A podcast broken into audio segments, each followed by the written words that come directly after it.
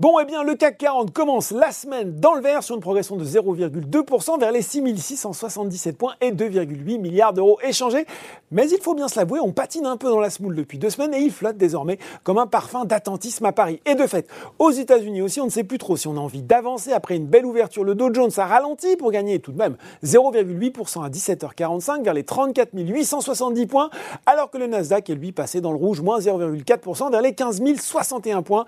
À noter tout de même qu'Apple plus 0,7% reprend du terrain après sa chute de 3,3%. C'était vendredi, hein, c'était lié au jugement d'un tribunal fédéral de Californie qui lui impose de permettre à des éditeurs d'applications de contourner les commissions importantes qu'il facture sur son App Store. Allez, on va regarder les valeurs qui progressent le plus à Paris, les valeurs pétrolières et parapétrolières étaient à l'honneur avec la progression de Technip FMC, CGG, Valourec en tête du SBF 120 et Total Energy sur le CAC 40. Alors les prix du pétrole sont à un plus haut depuis un mois, près de 73,50$ le baril de Brent, alors que la production américaine du Golfe du Mexique est toujours limitée par les dégâts causés par l'ouragan Ida. L'OPEP a par ailleurs estimé que la demande mondiale de brut eh devrait dépasser son niveau d'avant-crise l'an prochain.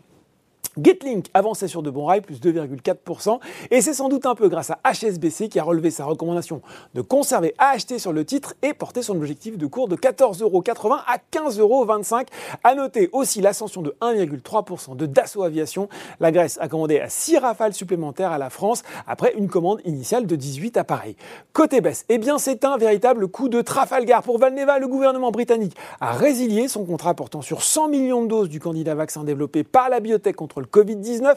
Une grosse déception et une chute de plus de 40% pour le titre. Les autorités britanniques prétendent de plus que Valneva a manqué à ses obligations, ce que le français conteste vigoureusement. La biotech entraîne dans son sillage DBV Technologies, McPhee Energy et Sartorius Stedim se replient également. Et puis sur le CAC 40, ce sont les valeurs du luxe qui sont à la peine à l'image de Kering, Hermès et LVMH.